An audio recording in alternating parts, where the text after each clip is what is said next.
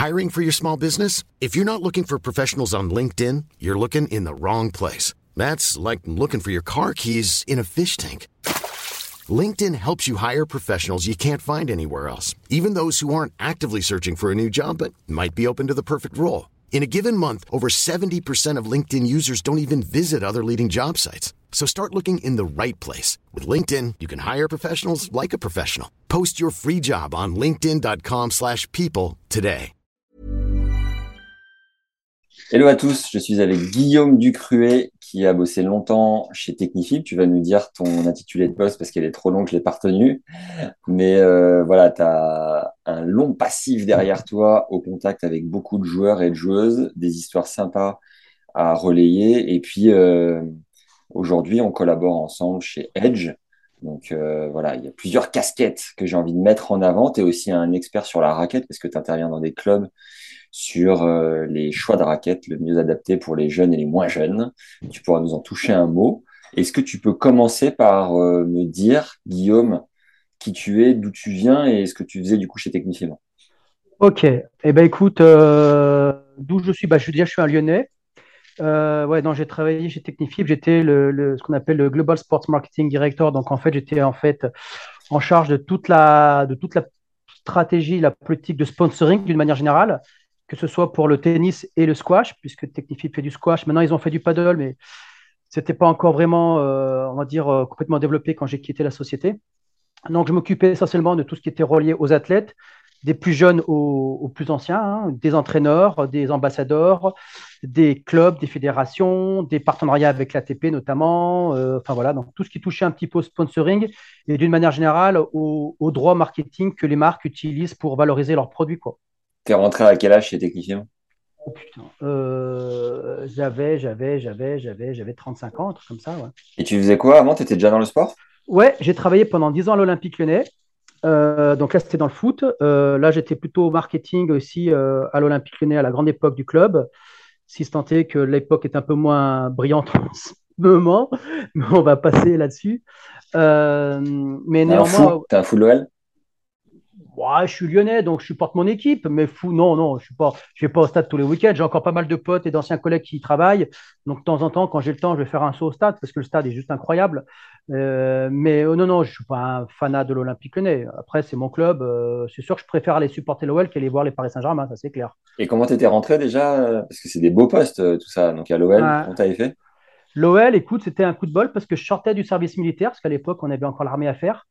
Et euh, il se trouvait que Jean-Michel Aulas recherchait quelqu'un pour gérer tout le merchandising. C'était un peu avant la Coupe du Monde 98. Et c'était un petit peu la, furie du, produit dérivé. C'était un petit peu le nouvel Eldorado pour les clubs. Et comme j'avais fait une partie de mes études en Grande-Bretagne, où, effectivement le merchandising dans les clubs de foot, notamment à l'époque de Manchester et d'Eric Cantona, c'était euh, de la folie furieuse. Bah, écoute, euh, Jean-Michel Aulas voulait développer cette activité-là. Et en fait, les planètes se sont alignées. J'ai je sortais de l'armée, cherchais du boulot, j'avais fait mes études avec mon expérience en Grande-Bretagne. Et en fait, il m'a engagé pour gérer tous les produits dérivés de l'Olympique Lyonnais. Euh, c'était en 96. Donc, ouvrir, ouvrir les boutiques, développer les gammes de produits pour les supporters. Et puis, de fil en aiguille, voilà, on a, je suis rentré vraiment dans le, dans le vif du sujet avec ce club-là. Tu as fait quoi comme étude? Alors, moi, j'ai fait un STAPS. Alors, j'ai fait, euh, j'ai fait STAPS. Après, j'ai fait euh, licence maîtrise management du sport que je suis allé faire en Écosse. Et après, j'ai terminé sur un 2SS. Alors, à l'époque, ça s'appelait 2SS. Maintenant, c'est Master 2 de marketing, mais quantitatif. C'est-à-dire que c'est à Grenoble, à l'école des affaires de Grenoble, puisque c'est en fait un 2SS qui prépare principalement pour travailler dans les instituts de, de panel de sondage. Donc, c'était des mathématiques appliquées au marketing pour faire euh, des études de marché, des analyses d'image, de notoriété. C'est pour ça que j'avais fait ça, parce que vous l'entrez dans le sponsoring ça me permettait d'avoir les outils pour voir l'efficacité du sponsoring en termes d'image et de notoriété sur les marques. D'accord. Et montre-nous plutôt ton kilt. ah non, alors tu sais quoi, je vais te dire un truc.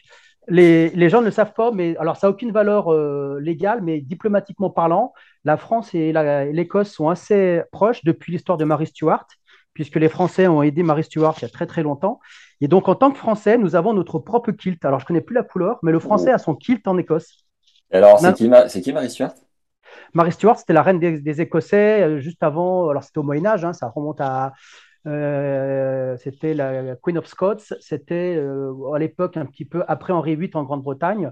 Et c'est elle qui, qui est allée en KSI, qui a prôné l'indépendance de l'Écosse. D'ailleurs, on lui a coupé la tête hein, pour ça.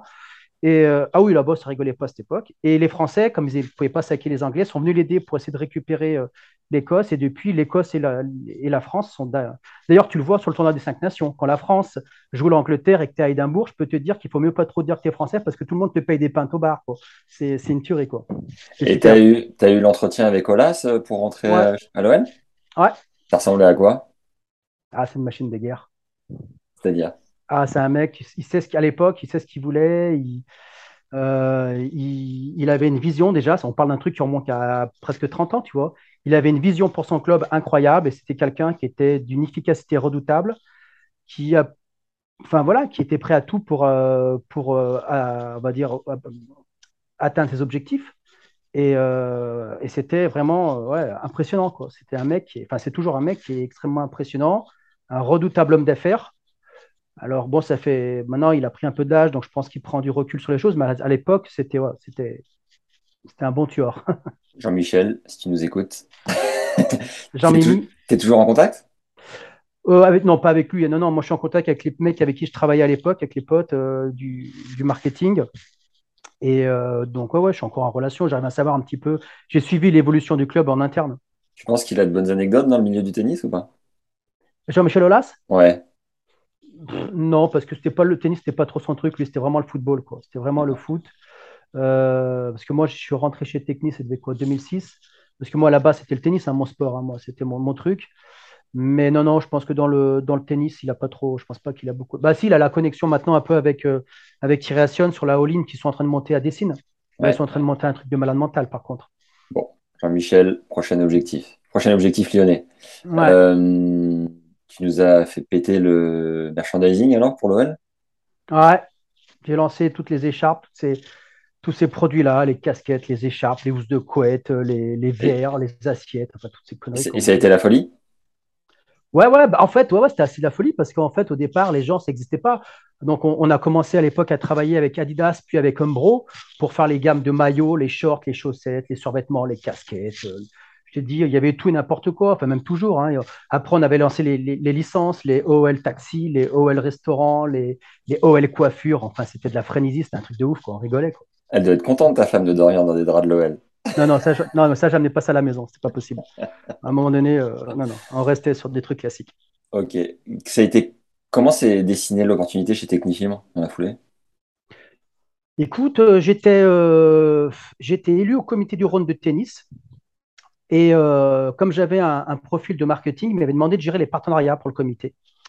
Et Major, parce que Technifib c'était Major, Major Sport à l'époque était sponsor de la Ligue du Lyonnais et donc du comité du Rhône. Et donc il m'avait demandé de gérer euh, la relation avec cette société-là pour, euh, pour le comité.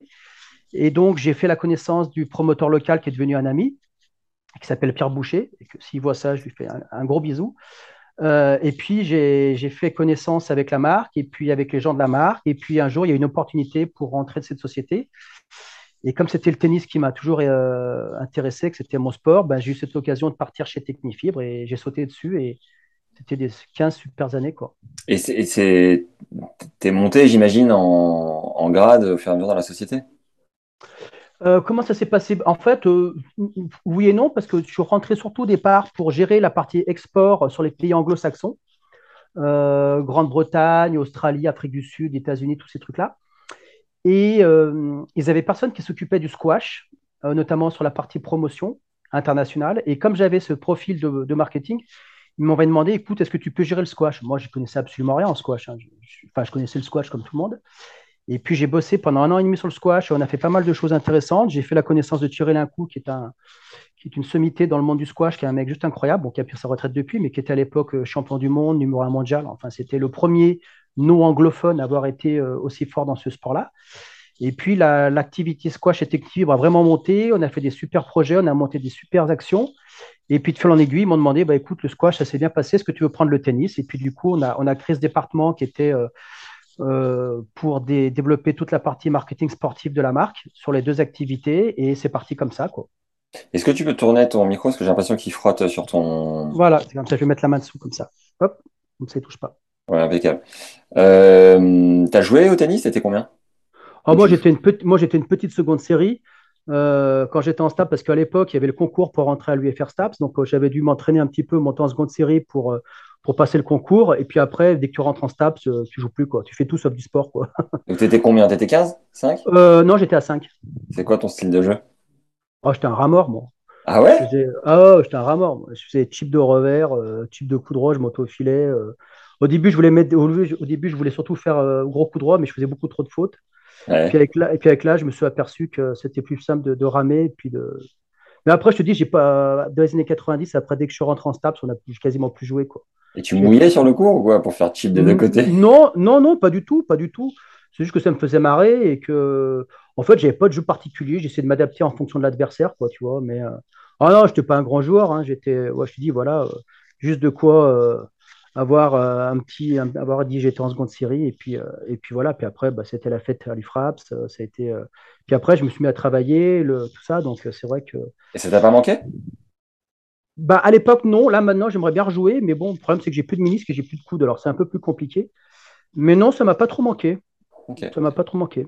Alors, je sais que tu as signé un paquet de joueurs et de joueuses chez Technifim. Comment tu es monté à ce poste et à ce niveau de responsabilité d'être le, le, gars qui allait dénicher un peu les pépites? Comment, comment ça s'est organisé tout ça? Bah, écoute, déjà, euh, bah, Technifibre, on partait, euh, si tu veux, d'une marque qui s'appelait Major. Et donc, euh, la marque devait être, il y avait tout à faire. Hein. Donc, on avait à, faire les produits avec les, départements produits, il y avait les validés, il y avait le, la com, le marketing, tout était à faire.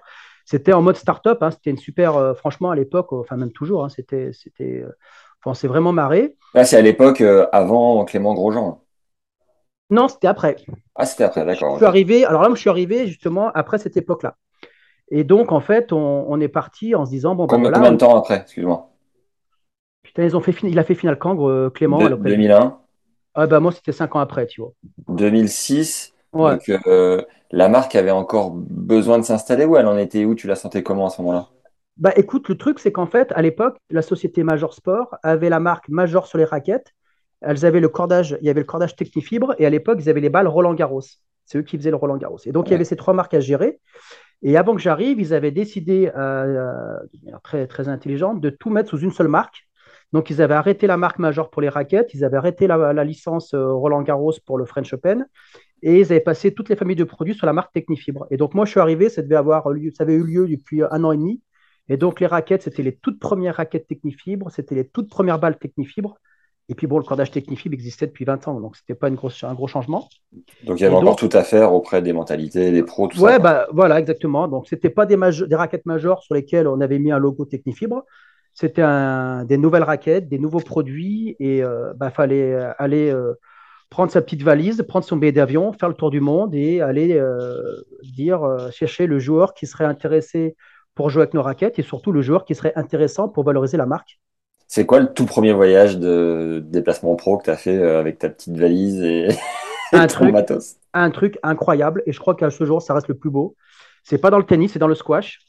C'était championnat du monde de squash, euh, août 2007, au, Caire. Pakistan. non, au Caire, au Caire, en Égypte, avec le cours vitré installé en plein milieu du désert devant la pyramide des Khéops. Incroyable. Et j'arrive, toi, tu te poses en tribune, tu as ton cours de squash devant toi qui est éclairé, ça joue de nuit parce que c'est en extérieur. Et derrière, à 300 mètres derrière le cours de vitré, tu as, Keops qui est éclairé avec la pyramide. Euh, tu avais signé des joueurs à, ce moment-là? Bah ouais, j'étais allé pour chercher du squash. Donc à l'époque, on avait tiré l'un qui, qui était plus ou moins en fin de carrière. Il restait quelques années devant lui. Et là-bas, j'étais allé chercher plein de petits Égyptiens parce que dans le squash, c'est en Égypte que ça se passe. Et euh, j'étais allé récupérer les premiers jeunes euh, en, en, technifibre dont certains sont devenus maintenant numéro un mondiaux, qui sont devenus des, top athlètes de leur sport. Mais ouais, c'était le plus beau voyage, l'Égypte, incroyable. Tu me diras, euh, après, je serais curieux de raccrocher un peu les wagons sur le tennis versus le, le squash, où on a la sensation de l'extérieur que c'est un sport où il n'y a pas beaucoup de moyens par rapport au tennis, évidemment. Mais je serais curieux de savoir euh, les différences de montant entre euh, des contrats de squash et de. Ah T'enlèves un zéro. Bon, on verra combien il y en a pour le tennis.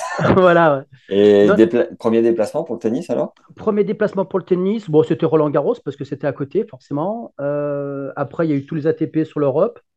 Les Masters, tout ça. Et après, ben, j'ai attaqué les quatre grands chelems d'entrée. Quoi. Je, suis allé, je me suis fait Roland, Wim, l'US, Melbourne. Premier joueur que tu as signé ou première joueuse? Premier joueur que j'ai signé, putain. Tipsarevic, il était déjà signé quand je suis arrivé. Ça faisait un an qu'il avait été signé par, par la marque. Yanko. Qui a signé C'est Mathieu Pogam? Non, non, non. Yanko a été signé par quelqu'un qui travaille en maintenant, alors qu'il a eu un, parcours assez drôle chez Technifi parce qu'il a commencé chez Technifi pour s'occuper des joueurs. Après, il est reparti faire des études aux États-Unis. Et là, aujourd'hui, c'est le CEO de Technifi aux États-Unis. C'est un mec qui s'appelle Marc-Olivier Baron, surnommé le Bison. C'est un mec, c'est un, mec, un, un, un buff. Ah, un buff, mec, euh, super bon. Et c'est lui qui avait signé Yanko à l'époque parce que Yanko jouait en aide et il jouait en cordage Technifibre. Et je crois que c'est Marco qui avait récupéré euh, le, qui l'avait fait passer sur les raquettes. Donc moi, le premier joueur que j'ai signé, franchement, je ne me rappelle plus. Oh bah alors? Bah ça devait être... Euh, si, si, si, si, si. Premier joueur, alors si, c'est Denis Sistomine. Ah, l'Ouzbek. Putain, incroyable. J'étais aux, aux Jeux asiatiques à Doha. Le mec, il arrive, il avait quoi? Il avait 20 ans, 21 ans, il n'avait pas de raquette. Je crois dans son attends, attends, les Jeux asiatiques? Ouais, en fait, ce qu'il faut savoir, c'est que hum, les, les, pays asiatiques de la zone Asie, donc la Chine, tous les, tout ce qui est sur la zone Asie, ont leurs Jeux olympiques à eux, qui est uniquement réservé, ça s'appelle les Agents Games, tous les quatre ans. C'est hyper important pour eux. Et euh, l'Ouzbékistan fait partie de la zone Asie. Et donc, euh, il y a des gros, des, gros bonus, des grosses primes euh, à gagner pour les athlètes. Et elle me rappelle, Denis, il avait quoi, 20, 21 ans. Il avait il, je crois qu'il avait une aide radicale dans son sac, une Wilson. Il avait quatre marques différentes. Il avait, je crois, qu'il limite, il devait corder avec du fil de pêche, le mec. C'est un pro shop à lui tout seul. Ah, le mec, il devait être 250 mondial. Il arrive à Doha, et puis en discutant, on, a bien fité. Puis j'ai vu qu'il jouait bien. Et c'était le premier mec à qui je dis Allez, toi, tu as une tête qui me plaît. Euh, il a, puis bon, il a pris les raquettes, il a tout de suite adhéré aux raquettes. Et, et puis, il a fait toute sa carrière chez Technique. Quoi. Et à cette époque-là, tu lui proposes quoi à un gars comme ça? Bah, Du matos et des, et des, et des bonus s'il fait des bonnes performances, s'il monte en classement mais principalement du matériel à ce niveau-là. Et les premiers bonus sont à partir de quoi Combien? Bah écoute, ça, en fait, c'est ce que je disais, c'est ce que j'ai à chaque fois. Un contrat raquette, c'est comme un contrat d'assurance voiture. C'est à des bonus, c'est à des malus, et en fait, ça va dépendre de, de l'âge et du niveau. C'est-à-dire qu'effectivement, un, un, joueur qui a, qui a 17 ans, bah, la, la, notion de performance n'est pas la même par rapport à un mec qui a 25 ans, qui est 50 mondial. Donc, si tu as 17 ans et qui est 500 ATP, c'est vachement bien. Que si tu es à 25 ans et qui est 500 ATP, c'est moins bien. Donc, en fait, tu rapportes toujours la grille des contrats par rapport à l'âge du joueur, quoi, finalement. Donc là, Denis, il a 20 ans, il est 250. À ce ouais, bah, faut qu'il rentre dans les 100, quoi. Donc, ce premier bonus, c'était top 100. Ouais, un truc comme ça, ouais. Et ça va chercher dans les combien? Quelques milliers d'euros au départ. C'est pas plus de 10 000 euros? Ouais, non, non, au départ, non, non, non, non. Ah, les gens, ils croient que. Non, mais attends, les gens pensent que les contrats raquettes, les mecs, ils se font des, ils se font des gros contrats. C'est pas vrai. Non, non, non. Tu as, quelques joueurs qui prennent des très gros, des gros deals de, de raquettes. Mais non, non, quand tu es 80 mondial euh, aujourd'hui, euh, dans l'industrie du tennis, euh, c'est pas, pas exceptionnel en termes de contrat financier. Quoi. Deuxième bonus, c'est quoi? C'est top 50 direct ou tu as des. Non, ouais, ça dépend. En, fait, il n'y a pas de règle, ça dépend. Mais ouais, tu as, as, des règles, hein, tu as des critères. De 100 à 75, de 75 à 50, de 50 à 30. Alors après, tu peux affiner, tu peux. Après, c'est une négo que tu as avec le joueur ou avec son agent, mais globalement, c'est comme ça, quoi. D'accord. Et si le joueur n'a pas d'agent, évidemment, il peut potentiellement gagner euh, dix fois moins parce que euh, il sera moins dur à la négo avec vous, quoi. Qui ne dit mot consent. Merci Guillaume. voilà, c'est ça. Euh, moi, il y a deux trucs que j'ai envie de savoir. C'est, il y en a mille, hein, mais déjà pour commencer, c'est qu'est-ce que tu as ressenti quand tu étais sur les premiers grands chelems de te dire, wow. bon après, tu as eu l'envers de l'OL déjà, de vivre une période un peu sainte avec un job peut-être un peu euh, ouf à l'OL, donc euh, peut-être que tu étais un peu biaisé, même si le tennis était ton non, sport. Non, parce que tu sais, quand tu passes du stade de Rodourou, euh, j'ai rien contre les gens de Guingamp, mais quand tu passes du stade du Rodourou à, à la Rod Lever Arena, il y a quand même pas, c'est quand même pas la même chose. Et alors, alors, juste avant que tu me dises ce que tu ressentais sur la Rod Lever Arena, j'ai envie de préciser que avant ça, il y a des moments où tu m'as dit, je me suis retrouvé. C'était quoi le club Tu m'as dit de tournoi jeune où tu t'es dit, mais qu'est-ce que je fous là un dimanche qu'avec des parents euh, de, joueurs un peu perdus C'est quoi ce club de ah bah, campagne? Ouais, non, non, mais après, si tu veux, il faut tout pour faire un monde. C'est-à-dire qu'effectivement, en fait, si tu veux, il faut considérer les grands chelems comme un, un salon euh, professionnel. Si tu veux, c'est un salon, c'est le salon où toute l'industrie se retrouve tous les tous les 3-4 mois pour faire le point sur euh, bah, les deals, les business. C'est là où les agents vont aussi signer les inscriptions dans les tournois pour leurs top joueurs, pour aller chercher des, garanties sur des ATP 250, enfin des trucs comme ça. Mais après, quand tu construis une marque, et toutes les marques le font de toute manière, tu vas sur les tournois juniors parce qu'il faut aller chercher les gamins qui ont à partir de 12, 13, 14 ans, qui commencent à bien jouer. Alors, tu as les petits as, c'est drôle parce que c'est à Tarbes, c'est le côté un peu. C'est vraiment le gros tournoi U14 incontournable, mais en même temps, ça reste. Euh, euh, un, tournoi dans un endroit improbable pour des Américains ou des Asiatiques. Quand tu arrives à Tarbes au mois de janvier, euh, c'est un choc culturel assez très, très, très, drôle. Et puis, tu as plein de tournois où tu vas sur des tennis Europe, tu vas même certains sur des tournois nationaux, que ce soit en France ou dans certains pays, où là, effectivement, bah, tu es à des années-lumière de ce qui peut se passer sur un grand chelem. Et alors, justement, qu'est-ce que tu t'es dit quand tu étais la première fois sur la road lever Tu te souviens? Bah, écoute, quand tu arrives déjà à l'Open d'Australie, la première sensation que tu as, quand tu es passionné de tennis, c'est que déjà, tu prends ton vol, donc tu te prends 25 heures d'avion, ça arrive. Donc, généralement, les avions qui arrivent à Melbourne, ils arrivent tôt le matin, avec le décalage horaire. Et au moment où les portes de l'aéroport s'ouvrent, je me rappelle, c'était la première réflexion, tu prends un, toit, donc c'est heures du mat, tu prends une espèce de souffle d'air chaud qui te souffle en sortant de l'aéroport, et là, tu dis, ça va bien se passer. et là, tu arrives, tu, arrives dans, dans l'été austral. Déjà, les Australiens, c'est des, gens qui sont incroyablement gentils, c'est des gens qui sont fans de sport, toujours à vouloir euh, te donner un coup de main. Donc déjà, tu es dans une, ambiance qui est dingue. Pour eux, c'est les grandes vacances, donc ils sont tous de bonne, de bonne humeur. Et puis quand tu arrives à ce stade qui est en plein centre-ville, euh, tu te dis, ouais, voilà. Là, tu te dis, c'est quand même. C'est surtout l'ambiance. En fait, le stade par lui-même, il n'est il est pas plus beau, plus mythique que l'Arthur Ashe, parce que l'Arthur Ashe, il est juste incroyable à New York. Mais c'est surtout, toi, c'est l'ambiance australienne où tu te dis, tu es en plein mois de janvier, tu sais que chez toi, il fait peut-être euh, moins 5, que là, il fait 35 degrés à l'ombre. Tout le monde est de bonne humeur parce que c'est la rentrée des classes pour nous tous. Tout le monde est de bonne humeur et qu'il fait beau et que les joueurs sont également de bonne humeur parce que c'est le premier tournoi de l'année et que euh, l'organisation est incroyable, les gens sont gentils et tu sais que tu vas, tu vas passer 10 jours euh, de top. Quoi. Et c'est pas trop la compète parce que il n'y a pas tant de joueurs que ça finalement. ça se tire pas trop dans les pattes entre les différentes marques. Non, non, non, non, non, non. Alors, ce qui était drôle d'ailleurs, c'est que moi, je suis lyonnais. Euh, j'avais les, confrères de Babola qui sont lyonnais.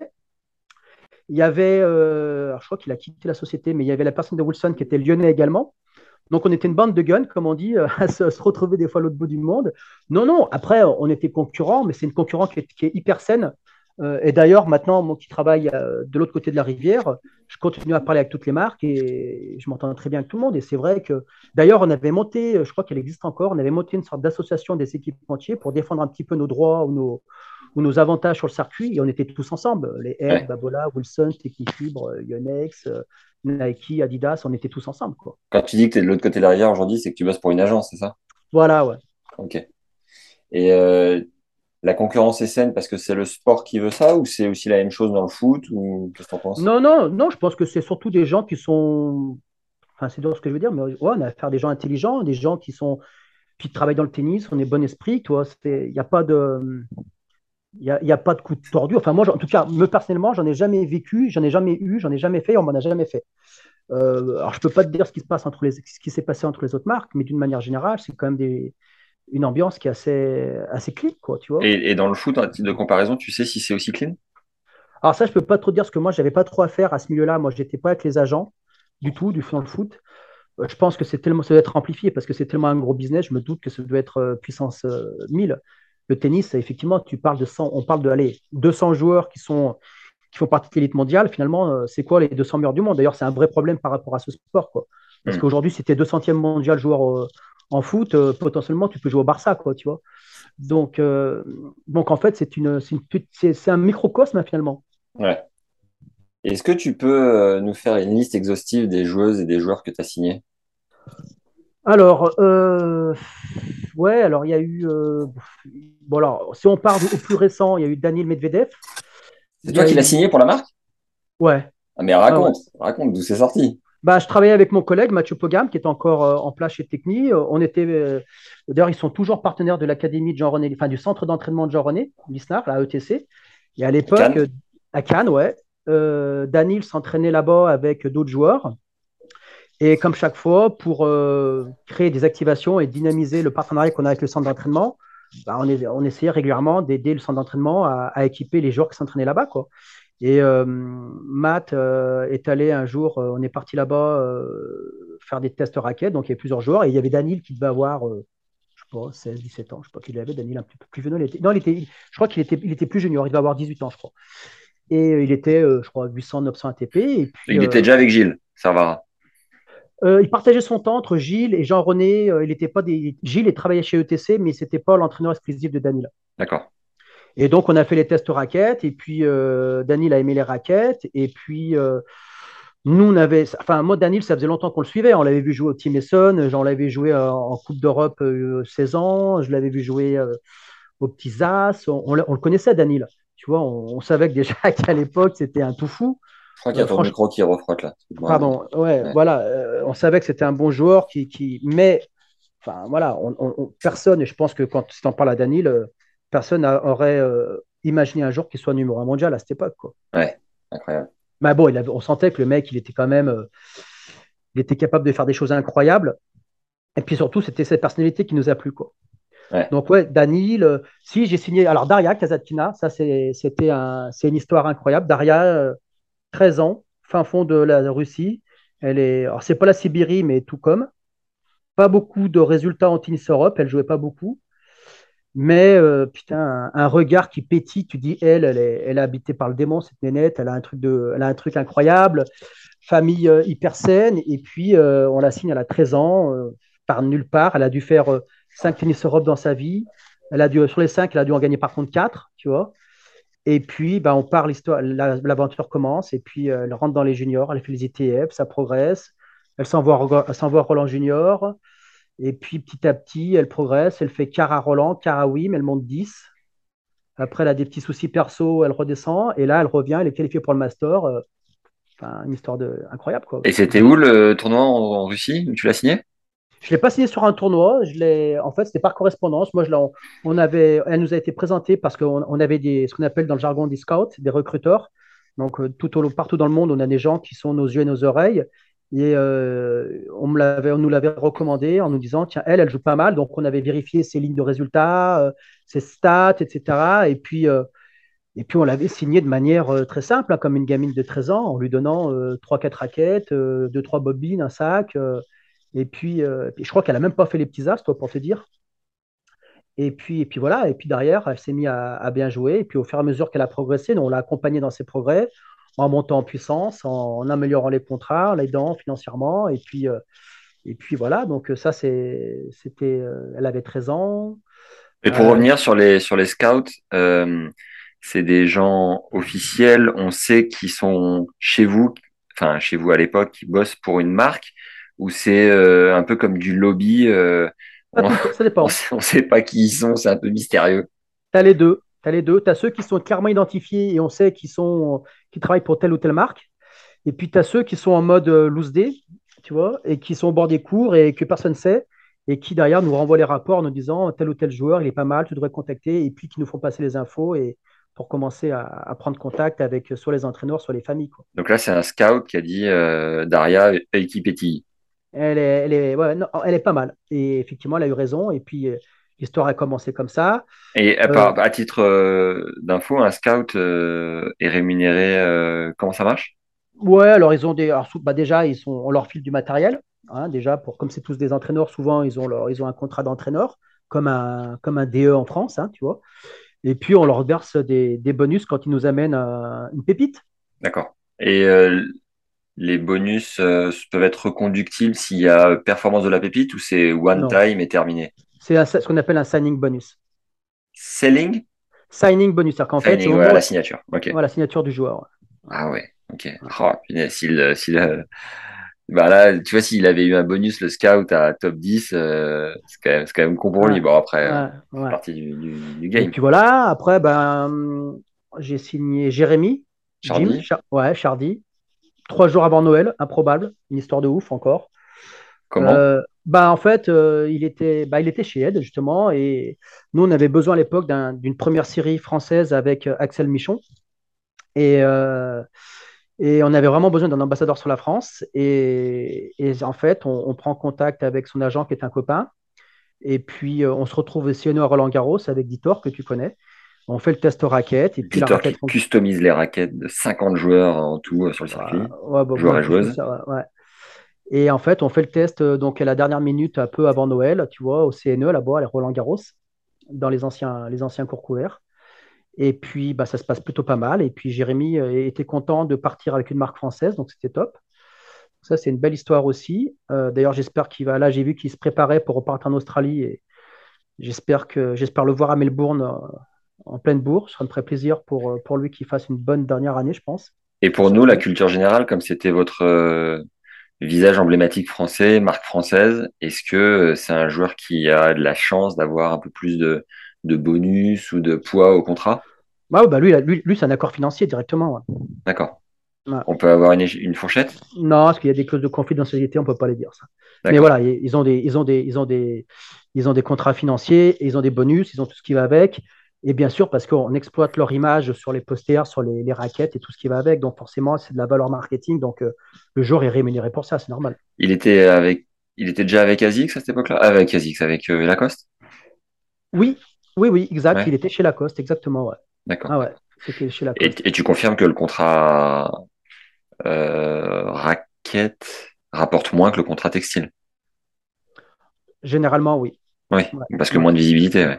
Ouais, et puis surtout, la raquette, c'est ce que je dis à chaque fois, c'est quand même l'outil de travail. Hein. Donc, euh, toi, bah, on a eu Verdasco qui a quitté la, marque à l'époque. Euh, le jour où il a changé de raquette, bah, son classement s'est écroulé. Donc, j'ai envie de dire, il faut faire attention aux raquettes. Donc, quelque part, on a, la marque de raquette apporte une valeur ajoutée qui est quand même. Alors, certes, les marques de, vêtements amènent des chaussures, c'est très important, mais la raquette, c'est une valeur ajoutée qui est, je ne veux pas dire inestimable, mais c'est quand même important. Donc, on, peut, si tu veux, dans la discussion, euh, faire en sorte que le joueur soit euh, un peu moins, entre guillemets, euh, enfin, rémunéré, c'est un bien grand mot, mais voilà, le, contrat est. Et puis, même en termes d'exposition médiatique, c'est-à-dire quand il passe à la télé, tu vois plus facilement la marque et les vêtements que la raquette parce que les gens ne font mm. pas forcément attention avec la raquette qui est jouée, qui, est entre les mains du, joueur ou de la joueuse. Quoi. Ouais. Ok, donc Jim, dans la foulée, il y a eu qui d'autre de signé?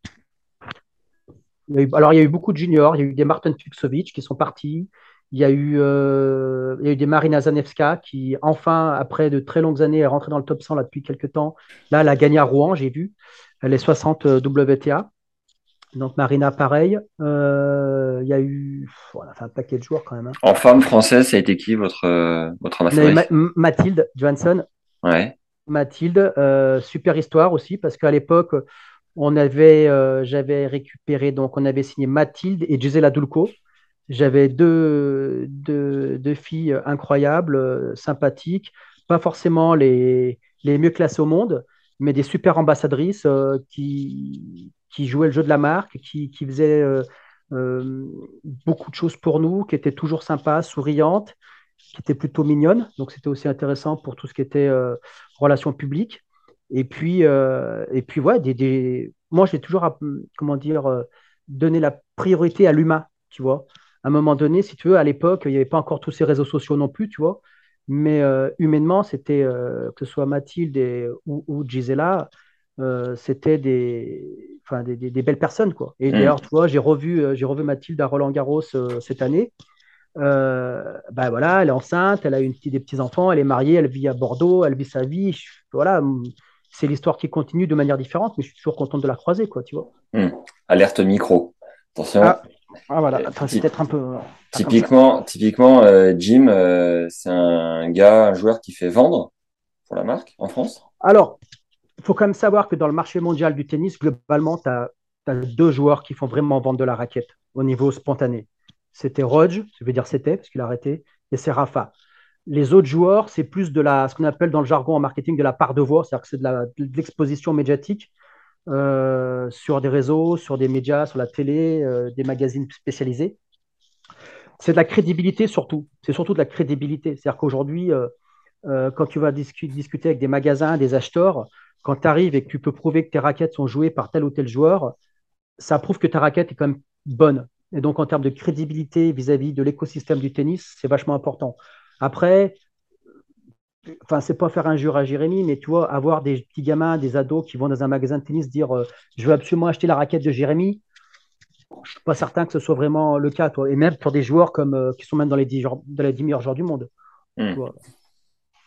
Euh, comme tu as vécu l'émergence des réseaux sociaux et que tu faisais partie de cette école avant, avant c'était mieux.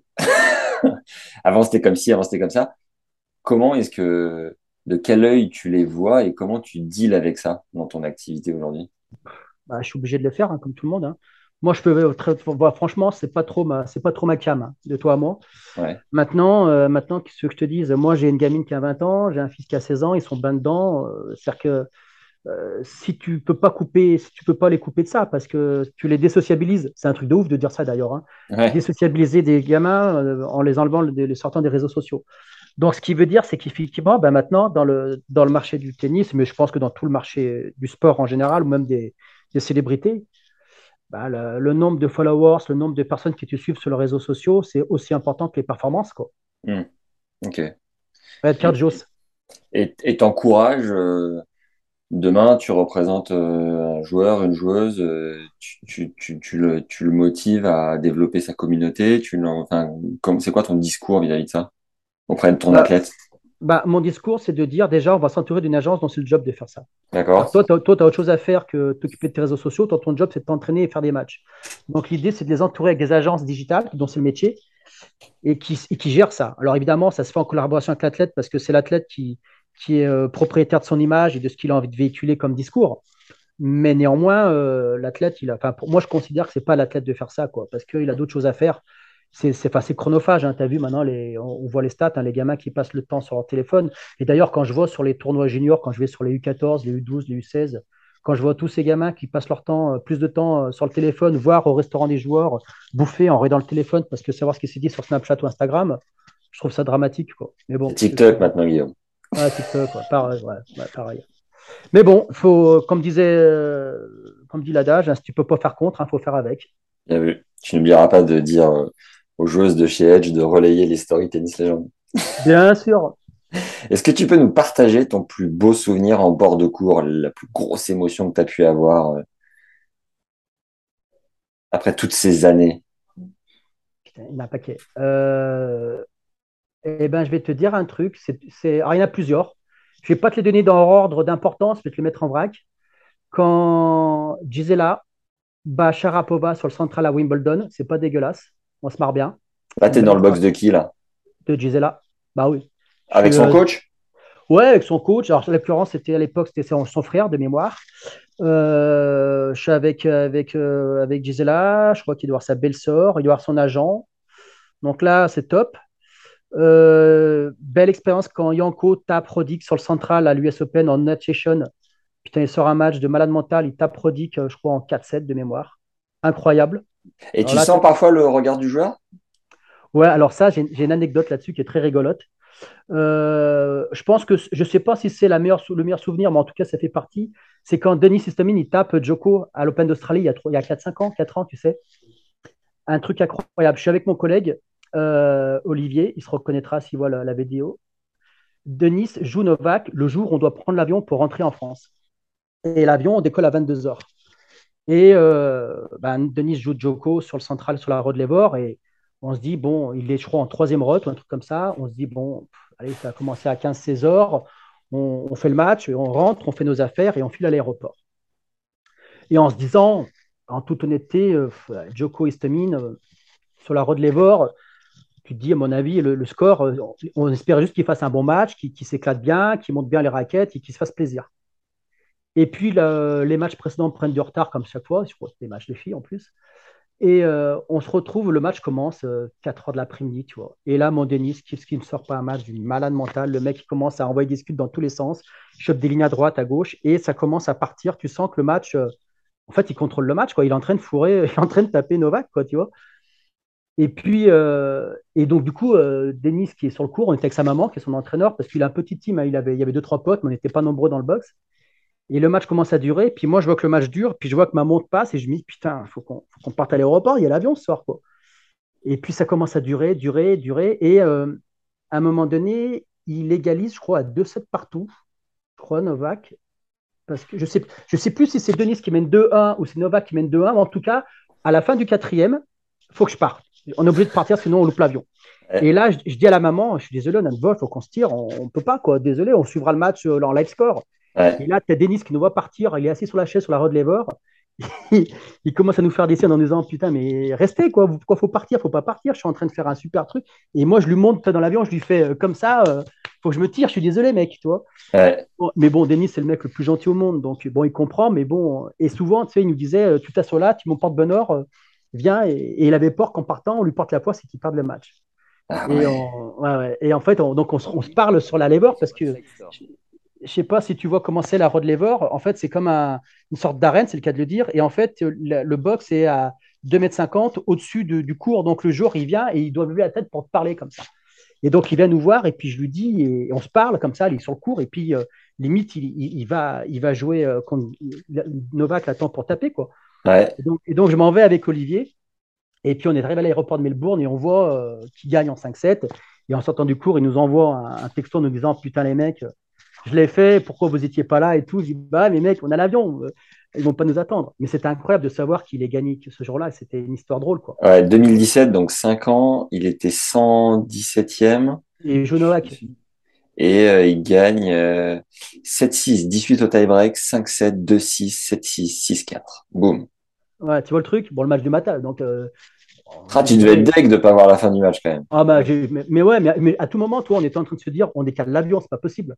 Ouais. Et puis, euh, puis bon, c'était compliqué, parce qu'il fallait que je parte après au petit as, c'est tout, c'était enchaîné, donc je ne pouvais pas décaler. Autre voilà, gros frisson au bord d'un quoi? Euh, Écoute, euh, en, Yanko qui tape Andy, Gisela qui tape Charap, Denis, euh, Daria. Ah, Daria. Alors, Daria, ça, c'est encore autre chose. Alors, Daria et Daniel, incroyable. Daria, euh, quand elle euh, fait quart à Roland, euh, elle perd sur Stephens, Sloan Stephens, je crois, de mémoire. Et en gagnant ce match, elle rentre 10, elle rentre top 10. Et elle finit son match. En plus, elle est entraînée par un pote, par Philippe Dehaas, que je salue si jamais il voit la vidéo. Salut Fifi. Salut Fifi. Ah, le Fifi est incroyable. D'ailleurs, vous avez tous vu sa vidéo quand il coach Daria à Dubaï ou à Moscou. Enfin, c'était un truc de dingue. Et elle sort du terrain et, elle fait ce quart. Alors, elle gagne pas Roland, mais de se dire euh, l'histoire parcourue depuis que tu as 13 ans, tu te retrouves maintenant numéro 10 WTA. Et un mois après, en plus, elle enchaîne, elle refait quart à, oui, mais elle perd sur euh, Venus Williams en jouant, euh, putain, elle jouait grave sur gazon à cette époque. Et on se dit, putain, c'est quand même pas mal, quoi. Et, et la dernière émotion avec Danil, c'était un petit peu avant que je parte, c'est l'année où il fait tout péter en, Amérique. Là, toi, il s'envoie euh, Washington, Winston-Salem, etc. Et c'est l'année où il fait d'ailleurs finale à l'US, où il perd sur Rafa, tu sais. Et euh, je le retrouve à l'US, donc déjà, il gagne les tournois. Donc évidemment, en échange, il fait bien, bravo, super. Message à Gilles, super les gars, vous, êtes des, bisons, bravo. Et puis il monte au classement, il arrive à l'US, il est 4 mondial, le mec. Et euh, on se retrouve, on, on, boit un coup un soir à New York lui, il arrive de Winston-Salem, moi j'arrive de Paris. On se retrouve le soir et puis je lui dis écoute, on va boire un coup. Et puis on était tous ensemble. Et puis je fais à Daniel putain, mec, t'es 4 mondial, mec. Mec, t'es 4. Putain, mais t'as pas perdu un match de l'été. Tu joues l'acier trempé, mais te rends compte et, on commence à rigoler en se disant mais pareil, toi, parce que on voit d'où on vient, quoi. Toi, le mec, il, est, il était 900. Euh, en plus, nous, on avait fait à l'époque, je sais pas si tu te rappelles, chez Technifib, le, le contest le ATP où il avait gagné sa bourse, qui lui avait permis de mettre le pied à l'étrier, de lancer son truc. Et je lui dis, putain, t'es 4. Et là, il me fait, non, non, je suis numéro un mondial des êtres humains. Parce qu'il considérait que Novak, Rafa et Roger, ils étaient inhumains, que c'était encore une autre planète. Et il me dit, je suis le numéro un des êtres humains. Et je me rappelle de ces discussions. Euh, je dis, putain, t'es 4. Et quand il fait finale, on continue. Et puis, euh, et après, moi, je quitte Technifibre. Et quand il vient numéro un mondial, on, on se rappelle, je fais, putain, mec, t'es numéro un mondial, c'est n'importe quoi, quoi. Et il me dit, ouais, c'est incroyable. Parce que bon, en plus, il parle français maintenant super bien et on, en rigole. Et je me dis, a posteriori, j'ai pas vécu cette victoire à l'US Open dans le box parce que j'avais quitté Technique. Mais malgré tout, tu te dis, le mec, il est monté numéro un mondial, mais sans déconner, quoi. C'est un truc de ouf. Et, et quand j'en parle encore avec les anciens collègues, ils, sont, ils, ils étaient comme des malades mentaux, tu vois. Et, et c'est une histoire incroyable. Et donc, c'est quand même des. Tu veux, moi, ce qui m'intéresse, c'est surtout les, l'expérience de vie que tu as avec ces gens-là. Tu les, souvent, tu les signes. C'est des gamins qui rêvent, et puis tu les vois grandir d'enfants à devenir adultes, ou à même adolescents, adolescents, adultes, adultes, champions, champions, stars. et, et, tu vois comment euh, tu vois l'évolution de la personne en fait. Et cette histoire, pour moi, c'est ce qui, pour moi, c'est ce qui est le plus beau dans, dans, dans le sport, quoi. Toi, c'est beaucoup plus qu'arriver et faire un très gros chèque à un mec qui est déjà troisième mondial. Bon, c'est très bien. Mais euh, toi, tu te retournes derrière, tu dis, putain, vous dites. Daniel, c'est un pote? Pote, non, on, on se connaît bien. Ok. Et ça veut dire quoi? C'est parce que vous avez quand même partagé des trucs. Quand tu lui dis, mec, t'es quatrième, mec, t'es bah premier, on, dirait, que vous êtes poteau. Mais est-ce que ça veut dire que le gars euh, a trop, euh, trop un ego quand t'es. Pas du... non, non, non, non, non, attends, ah, non, non. Quand je dis ça, c'est-à-dire que quand je lui envoie un message, il répond toujours, on, on discute. Chaque fois qu'il fait péter un truc ou quand il, quand il fait quelque chose, je lui envoie un petit message, il répond. C'est juste que, pour moi, un pote, c'est mes amis de collège. C'est ça, mes potes. Tu vois, c'est ça, mes potes. Euh, Danil, j'oserais, enfin, je ne pas de dire que c'est un, un, pote. D'ailleurs, j'ai toujours essayé de garder malgré tout une certaine distance, même malgré tout, mais parce qu'il faut rester à sa place. Mais c'est ouais, c'est un, un, copain. Voilà. Je sais pas, c'est pas, tu vois ce que je veux dire, c'est pas un ami, c'est un voilà, c'est un, un, pote avec qui j'ai fait des trucs intéressants. Quand il fait un truc, j'envoie un message, il répond toujours. Euh, Gilles, c'est un bon copain aussi. C'est des gens avec qui je, suis bien, avec qui, euh, tu vois, on peut passer une bonne soirée, mais ils ont leur vie, j'ai la mienne, on, va peut-être se croiser à Melbourne, on se dira bonjour, on dira deux, trois conneries, et puis ça s'arrêtera là, quoi, tu vois. Euh, Verdasco, tu étais là encore quand euh, il était dans la boîte? Ouais Tu as, une ou deux anecdotes avec lui? Ben ouais, bah écoute, Fernando, euh, c'est à l'époque le numéro un chez Technis, il est huitième mondial. Tu te rappelles quand il fait sa demi contre Rafa à l'Open d'Australie? Extraordinaire n'importe quoi ce jour-là. 2014, je crois, comme ça. Ouais, écoute, c'est grotesque. C'est, enfin, le tie-break du quatrième, c'est une boucherie. Et euh, il est 8 mondial. Et euh, effectivement, bah, l'anecdote, c'est que il arrive en fin de contrat. Moi, je fais, euh, je fais, je renouvelle, je renouvelle son contrat à Bercy avec son agent de l'époque. Donc tout est bien. Il est huitième mondial. Il fait les finals à Londres. Donc c'est bien, quoi, tu vois. Et là, des trucs, c'est un peu le problème, si tu veux, qu'on ne maîtrise pas, c'est qu'il change d'agent entre temps. Et donc, le deal que j'avais fait avec son agent précédent ben, tombe caduque. Et donc, le nouvel agent ben, fait tout pour le sortir. Et le mec se tire chez, euh, à l'époque, il part chez Yonex, puis après Dunlop. Et j'ai beau lui expliquer que, et on revient à ce que vous tout à l'heure, je dis Attends, c'est la raquette, fais attention, là, tu es huitième mondial, tu es sûr que tu veux changer la raquette?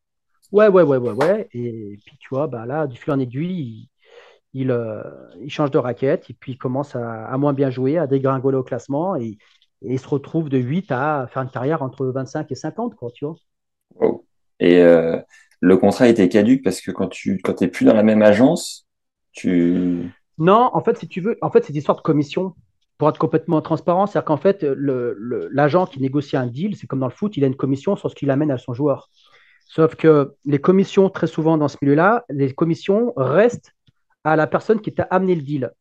Donc, en fait, quand un joueur reste dans une marque, même s'il change d'agent, la commission euh, ira à l'agent précédent parce que c'est lui qui a amené la raquette.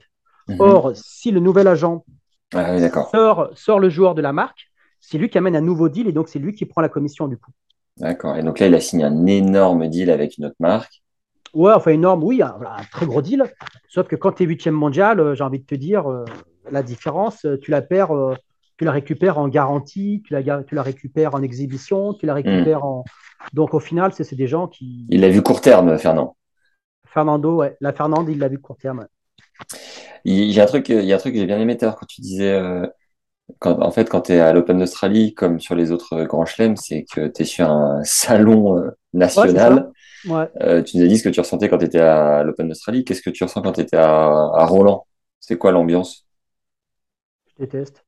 je ne vais, pas me faire des copains, je suis désolé. Non, mais c'est-à-dire que quand tu as la chance d'avoir vécu les quatre, euh, ben, tu, tu, peux, tu hiérarchises. Tu hiérarchises. Alors, ok, c'est français. Alors, alors peut-être que ça parce que je me dis que les étrangers, quand ils viennent à Paris, c'est magique pour eux. Moi, Paris, euh, j'y ai bossé pendant 15 ans, il euh, n'y a rien de magique, toi. Il n'y a pas ce côté exotique que peut-être peut avoir un étranger quand il vient à, à Roland.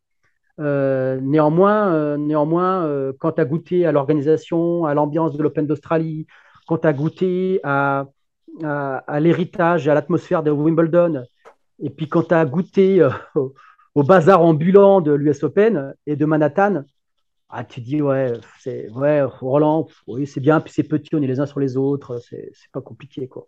Tu peux pas trop voir les matchs parce que si, tu, si jamais tu vas, tu as une demi-heure de queue, trois quarts d'heure de queue pour aller voir un match, tu les voir un jour à, superviser, ben faut t'y prendre deux heures avant. Donc tu loues beaucoup de matchs parce que tu passes plus de temps à faire la queue qu'à voir du tennis presque. Toi, c'est dommage. D'accord. Sur les annexes, hein, évidemment. Il y a un truc que toi tu ressens, euh, c'est que quand tu signes des, des joueurs plus ou moins jeunes, c'est euh, l'état émotionnel et la gestion des parents. Qu'est-ce que et puis en plus tu as, un vrai projet autour de ton fils, donc tu as maintenant euh, tu es aussi de l'autre côté de la rivière comme tu dis. Qu'est-ce que avec les années et l'expérience, tu as compris dans euh, dans la manière de je sais pas, de préserver le joueur vis-à-vis des parents, de d'avoir de, la bonne pression, du bon stress, du bon accompagnement? Qu'est-ce que tu recommandes toi à des parents de joueurs? Parce que je sais que dans le podcast, il y a, y a beaucoup de, de, de papas, de, d'enfants qui jouent au tennis. Qu'est-ce que tu leur recommanderais en ayant vu euh, des exemples chez les pros et les moins pros? Alors déjà, je pense qu'il y a un truc qu'il faut comme pas sous-estimer, c'est que c'est sociétal. C'est-à-dire qu'un modèle peut pas être dupliqué d'un pays à un autre. C'est-à-dire que ce qui se passe en France, c'est pas parce que les Russes ou les Américains ou les Chinois ou les Argentins font ça qu'on va faire un copier-coller sur la France. Pour moi, ça marche pas parce qu'en France, on est des Français, on est comme on est avec nos forces et nos, qualités et nos défauts. Et, donc, à un moment donné, il faut toujours tenir compte de ce côté sociétal. Euh, en France, euh, l'école est obligatoire. Il y a des pays où l'école n'est pas obligatoire. Il y a des pays, dans les pays de l'Est, où même si tu as bac plus 50, tu seras payé au SMIC. Donc, qu'est-ce que tu as à perdre? En France, euh, pas pareil. Si on dit, bah, tu arrêtes l'école en 15 ans ou à 16 ans, on va dire, attends, mon coco, euh, passe ton bac d'abord. Donc, ça, c'est déjà des choses qu'il faut, qu'il faut avoir en tête. Donc, on ne peut pas comparer les trucs. Ensuite, euh, moi, je pense que les parents, il y a un truc, si tu veux, que j'ai toujours eu en tête, et que c'est ce que je reproche des fois certainement à certaines fédérations ou à certains coachs ou autres, ce qu'il ne faut pas oublier, c'est que les parents, ils ont, alors on va partir du principe qu'ils ont, euh, qu'ils ont qu'un enfant, enfin en tout cas, en tout cas leur, enfant qui est impliqué dans ce projet de tennis, c'est le seul qu'ils ont. Donc, si le gamin se plante, ils n'auront pas une deuxième chance. Ils ne pourront pas faire autre chose. Le coach, la fédé, le, la marque même, si le joueur se plante, très franchement, un de perdu, dix de retrouver. Tu vois ce que je veux dire? Hmm. Donc, ça veut dire, bon, bah oui, c'est planté, déjà, on serre la main, écoute, c'est pas grave. Sauf que les parents, eux, ils vont rester avec le gamin qui n'aura pas réussi. Donc, ça veut dire que l'implication dans le projet, c'est. En fait, c'est comme un amour, toi. C'est comme un, l'amour, c'est inconditionnel. Alors que les parents ne peuvent pas. Euh, ils sont de toute façon avec leur gosse jusqu'à la fin. Qu'ils soient genre de tennis ou qu'ils se plantent et qu'ils finissent euh, monitor ou qu'ils partent dans le privé ou qu'ils fassent une fac au il restera, il restera dans la famille. À Noël, ils boufferont toujours avec lui. Ce ne sera pas le cas du coach. Donc ça, c'est important de savoir que de toute manière, les parents sont obligés. Et, en plus, euh, c'est eux qui connaissent le mieux leur gamin. Alors moi, je vois le mien, enfin toi, tu n'as peut-être pas d'enfant, mais n'importe quel parent au monde te dira le matin quand il se réveille, au petit déjeuner, quand il voit son enfant, son fils ou sa fille, tout de suite, il va savoir s'il va être casse-burn ou pas aujourd'hui. Parce qu'en regardant ton gamin, tu sais comment il va être, dans quel état il va être aujourd'hui. Euh, ça, ça demande beaucoup d'années pour un entraîneur de le percevoir, parce qu'il faut vraiment qu'il y ait une vraie connexion. Les parents, euh, depuis qu'il est né, l'enfant, c'est comme ça. Donc pour moi, c'est hyper important. Donc c'est toujours compliqué de se dire ouais, les parents sont fous. Ils sont Alors évidemment, il y en a qui sont complètement, il y en a qui sont un peu suragissent et qui sont qui perdent un petit peu leur sang-froid et le recul sur les choses. Donc ça c'est vrai. Mais moi, j'ai jamais pu le, leur en vouloir de ça, tu vois, parce que c'est comme ça. Après, si tu veux, le reste, euh, le reste, euh, c'est comme on dit, c'est un chemin qui est très très très long, avec une pente qui est très très très raide, avec très très peu d'élus. Parce qu'on parlait tout à l'heure, 200, tu vis vraiment ton, ton, truc quand tu es dans 200 meilleurs. Euh, rien qu'en France, on est allez, 1 million de licenciés, 900 000 licenciés, je ne sais pas combien on est, rien que sur la France. Donc tu te dis que dans le monde, il n'y en a que 200 chez les garçons et à peu près 200 chez les filles qui vont en vivre. Donc ça veut dire que le pourcentage de, de, faire quelque chose qui, euh, qui, qui, fonctionne, il est quand même vachement, vachement limité. Donc ça veut dire qu'il ne faut pas s'énerver, il faut faire les bons choix, il faut bien s'entourer, ça, c'est important. Je crois beaucoup aux rencontres. À un moment donné, il faut avoir le bol de croiser la route de quelqu'un qui va t'aider, euh, soit financièrement, soit un coach qui va devenir ton mentor, euh, soit, euh, un, je sais pas moi, à un moment donné, tu es là au bon endroit, au bon moment, pour avoir une aide d'une fédé parce que tu étais dans une année où tu as bien joué et que tout, tout, ça, en fait, il faut vraiment que les planètes s'alignent. Je veux dire qu'il n'y a pas que si tu es. Évidemment, si tu joues bien au tennis, moi, j'ai toujours dit, s'il suffisait de bien jouer au tennis pour, pour le faire, ça se saurait. Quoi. Il y a, d'autres paramètres qu'il faut gérer et ça prend. C'est très complexe. C'est très complexe. Alors, si tu veux. Moralité, relâchez-vous. Mais tu peux pas. mais, tu peux pas. Mais tu peux pas te relâcher. Comment tu es te relâcher quand euh, Enfin, moi, je connais très bien les parents de certains joueurs français euh, euh, dont, dont, les, les, enfants sont devenus professionnels. Quand tu discutes avec eux, il y en a qui disaient Nous, pendant les vacances, on mangeait des cailloux. On partait pas en vacances pour payer des cours particuliers de notre fils. Mm. Et quand ton fils il est 25 ATP, tu dis Bon, maintenant, on va parler, mec. Donc, eux, ils l'oublient pas, les parents, à cette époque-là. Tu vois donc ça aussi, il faut aussi avoir conscience que les sacrifices qui sont faits à un moment donné, que tu as des familles, enfin moi je connais d'autres euh, cas, euh, notamment à l'étranger, où tu as des familles qui, qui, qui, qui, hypothèquent tout. quoi. Et c'est dit, l'échec le, ne peut pas faire partie du plan parce que sinon, euh, voilà. Donc ça veut dire que c'est très, peut être très risqué. Donc tu ne peux pas rester serein dans un, dans un cadre comme ça. Ou quand tu as dans certains pays de l'Est des, des, des, projets qui sont financés par des, des fonds plus ou moins douteux et qu'il va falloir à un moment donné rembourser, euh, quand tu as 5-5 au troisième et tu sais que si tu le fais pas, tu as l'autre là, euh, tu as, euh, Vladimir, à Poutine, mais tu as un mec de ce style qui te dit Hé, hey, faut passer à la caisse. la deuxième balle à 5-5 au troisième, il faut la, faut la gérer, quoi. Tu vois ce que je veux dire? Donc, Tu ne peux pas être serein. Tu peux pas être serein. Par contre, c'est ceux qui arrivent le plus à, à se détacher malgré tout de tout ça, qui arrivent malgré tout à, à s'en sortir, quoi. Donc, c'est très compliqué. Et comment, dans un milieu si compliqué, et si ouais complexe, euh, concurrentiel, euh, qui, qui, peut rendre fou à tous les étages, tu peux toi, en tant que papa euh, multicasquette et qui a quand même une, bonne vision de l'envers du décor, comment tu peux encourager ton fils à, ah. à atteindre et, et, à toucher, ce, enfin, tu vois, à accéder à ce milieu qui est in fine un milieu de fou.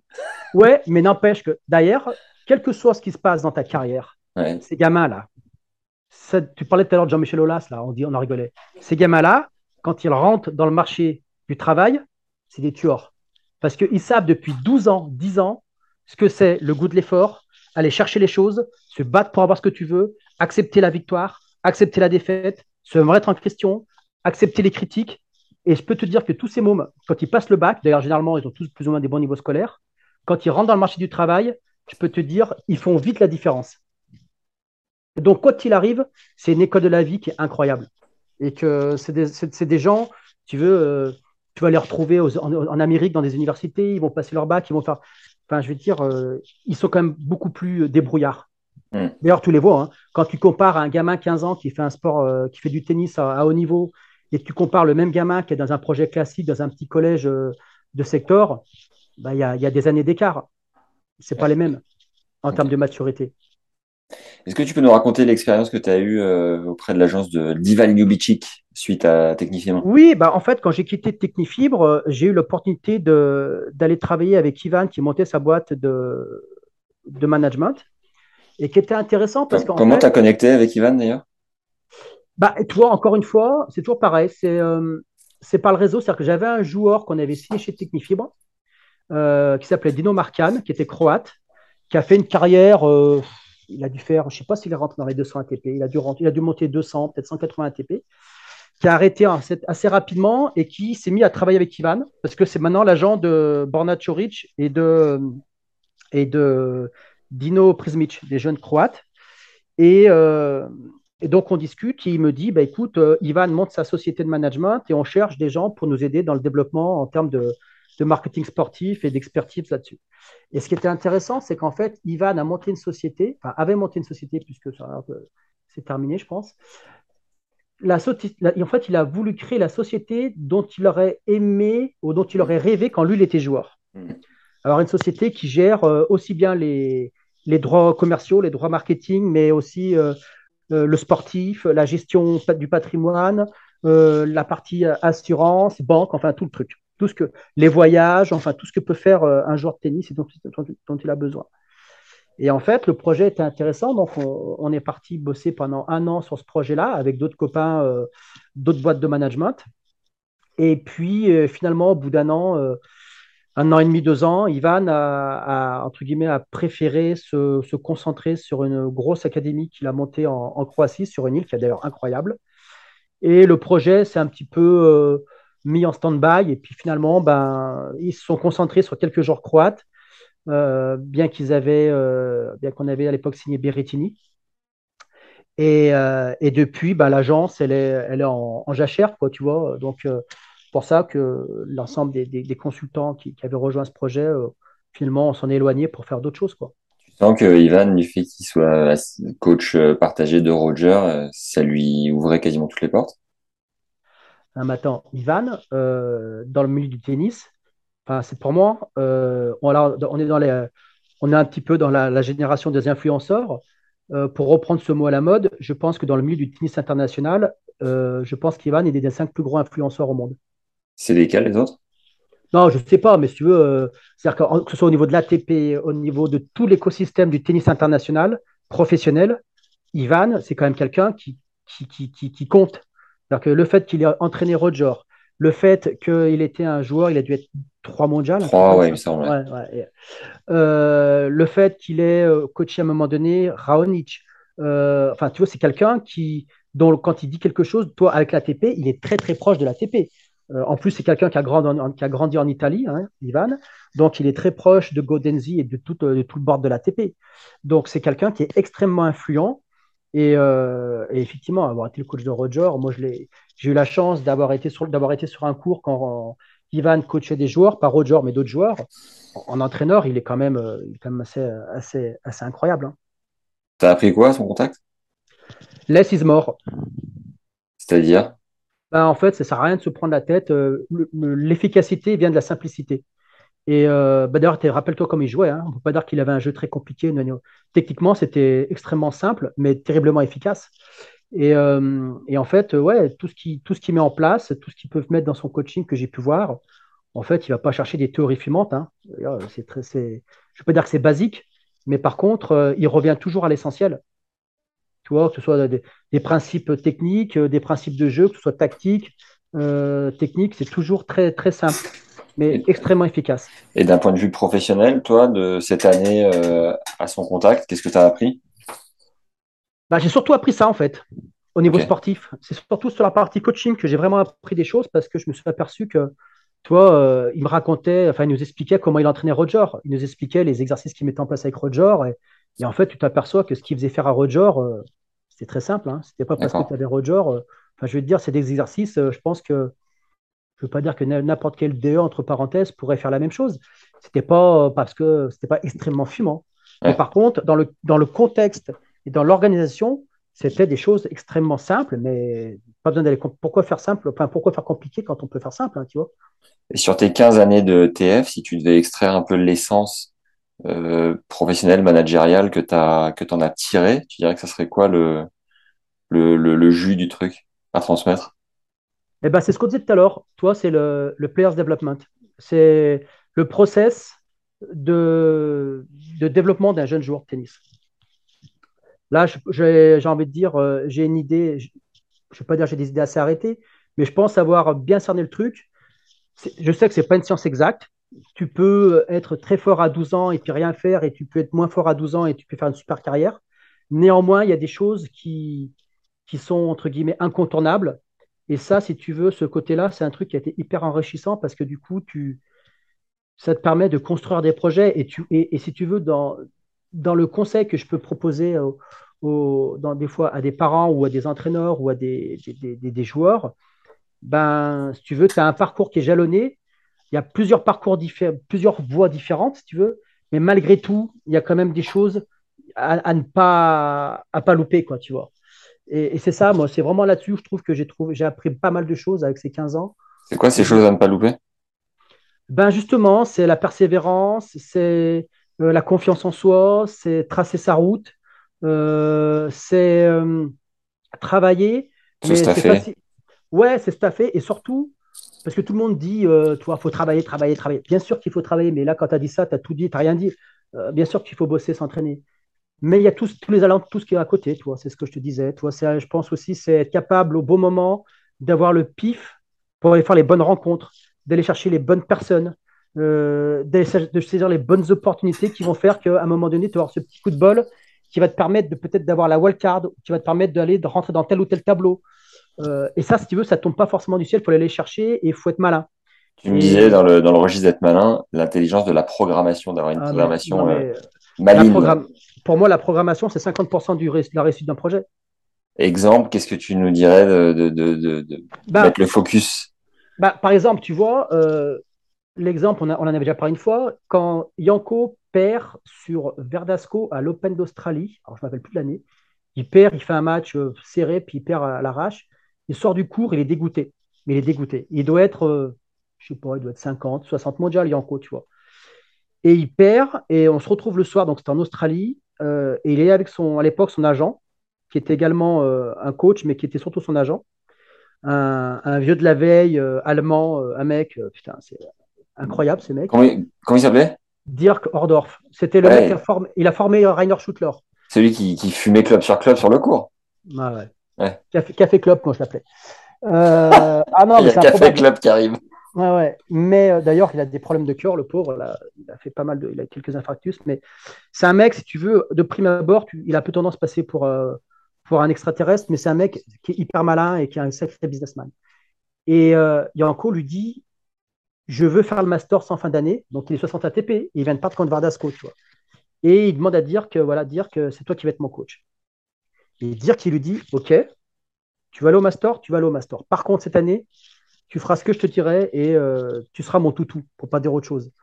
Et par contre, si au, mois de novembre, tu n'es pas à Londres, à l'O2 Arena, c'est moi qui me vire.